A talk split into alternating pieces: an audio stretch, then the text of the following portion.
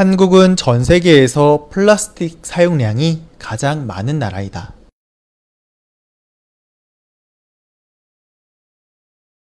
한국은 전 세계에서 플라스틱 사용량이 가장 많은 나라이다. 그래서 정부에서는 일회용 플라스틱 사용량을 줄이기 위해 대책을 마련했다.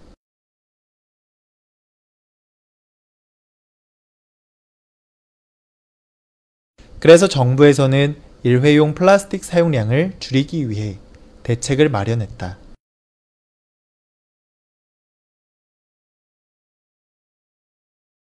앞으로 카페 안에서 음료를 마실 때는 일회용 컵을 사용하지 못한다.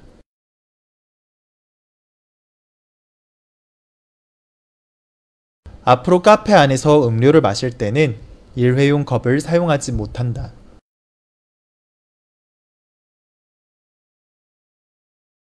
그동안 카페에서는 고객이 원하면 언제든지 일회용 컵으로 음료를 제공했지만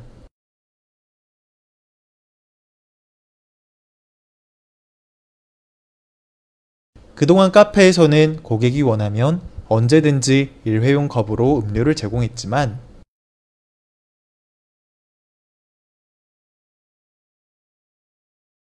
일회용품 사용을 줄이기 위해 매장 밖으로 음료를 가지고 나갈 때만 일회용 컵이 제공된다.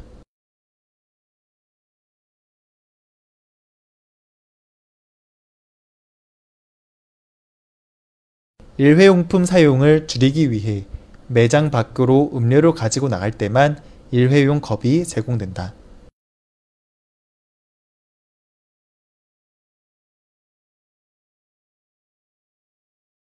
한국은 전 세계에서 플라스틱 사용량이 가장 많은 나라이다. 그래서 정부에서는 일회용 플라스틱 사용량을 줄이기 위해 대책을 마련했다. 앞으로 카페 안에서 음료를 마실 때는 일회용 컵을 사용하지 못한다. 그동안 카페에서는 고객이 원하면 언제든지 일회용 컵으로 음료를 제공했지만 일회용품 사용을 줄이기 위해 매장 밖으로 음료를 가지고 나갈 때만 일회용 컵이 제공된다.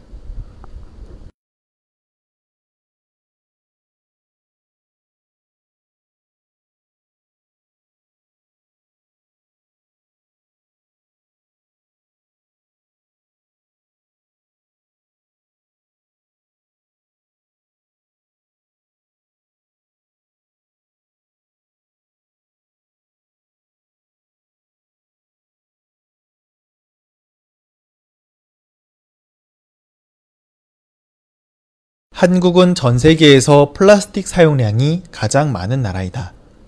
그래서 정부에서는 일회용 플라스틱 사용량을 줄이기 위해 대책을 마련했다. 앞으로 카페 안에서 음료를 마실 때는 일회용 컵을 사용하지 못한다.